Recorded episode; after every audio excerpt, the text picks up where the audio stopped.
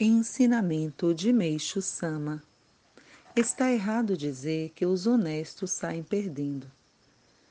Desde que decidi voltar aos princípios da honestidade até hoje, continuo seguindo esse caminho. Obviamente, os resultados são ótimos. Durante um período relativamente longo, houve ocasiões em que fui mal interpretado, criticado, perseguido.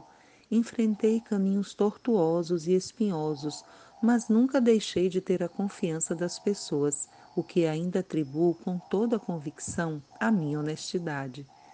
Parece que os homens contemporâneos possuem uma visão a curto prazo e uma tendência a se deixar encantar pelos resultados momentâneos. É, pois, necessário dizer que, diante de qualquer situação, se observem os fatos com uma visão a longo prazo. Isso é válido para todas as circunstâncias Exemplifiquemos. Há políticos que, almejando conseguir o poder a curto prazo, forçam a situação. É o mesmo que colher um caqui ainda verde, não esperando que ele amadureça e caia, e ficar frustrado com a sua sica. Existe um ditado que diz: os políticos de grande envergadura pensam em termos de 100 anos, os de média em termos de 10 anos e o de pequena envergadura em termos de um ano. É exatamente assim. Infelizmente, hoje em dia, parece que o número de políticos de pequena envergadura é bem maior. A mesma lógica se aplica ao cultivo agrícola livre de adubos, que eu preconizo.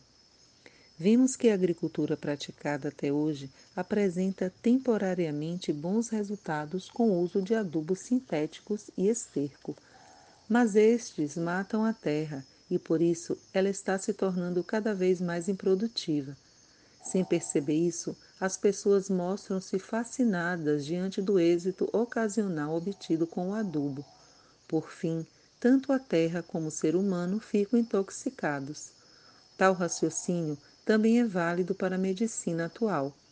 Durante um período, o tratamento realizado com medicamentos e equipamentos apresenta-se eficaz no entanto, com o passar do tempo ocorrem efeitos contrários e o estado de saúde piora. Por terem ficado deslumbradas com o resultado momentâneo do início do tratamento, as pessoas voltam a utilizar os mesmos métodos e, em vista disso, a situação se agrava cada vez mais. Através desses exemplos, meu objetivo foi chamar a atenção para as consequências da visão a curto e a longo prazo a qual me referi inicialmente. Em 20 de abril de 1949, retirado do livro Alicerce do Paraíso, volume 1.